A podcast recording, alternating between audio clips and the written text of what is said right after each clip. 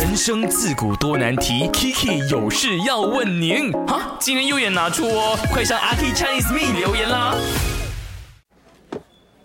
哇，刚才看到 Sandra 那种大将之风，我的天哪，她也太美、太有魅力了吧！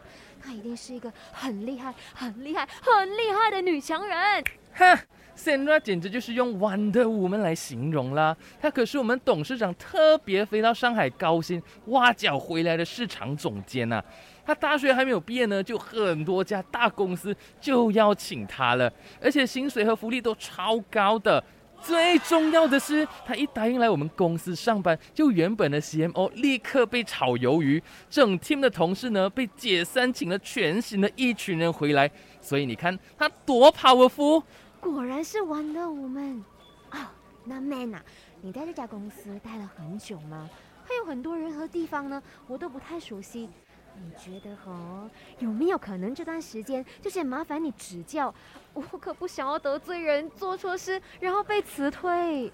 我在这里都做了八年了，嗯。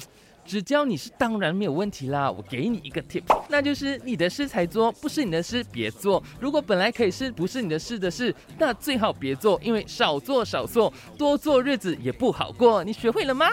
那不是没有挑战、没有进步的空间哦？哎呀，你还年轻啦，你慢慢就会学会职场的道理啦。哎，原来六点了啦，准时下班也要学会哦，拜。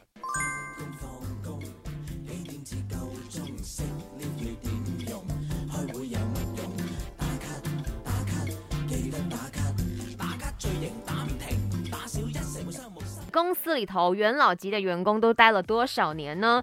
在 IG 那边看到修芬，他讲说最久的就快十五年了。然后有时候说，哎，如果啊我们其他人要辞职的话，大家揪一揪一起来辞职啊，就已经是那种很有趣哦。OK 啊，Call 一位他说公司开了二十年，元老做了十九年，哇哦！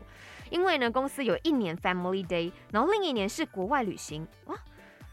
但我想有一个问题了，什么意思叫做公司有一年是 Family Day，就是讲说他们会有一整年是可以休假的意思吗？因为我我真的我受发了啊，从这个大学毕业之后，我也做过好几份工，可是我从来没有真正的享受过那些公司的福利，所以我真的不太理解说什么叫做一年的 Family Day 啊？有谁呢可以来跟我分享吗？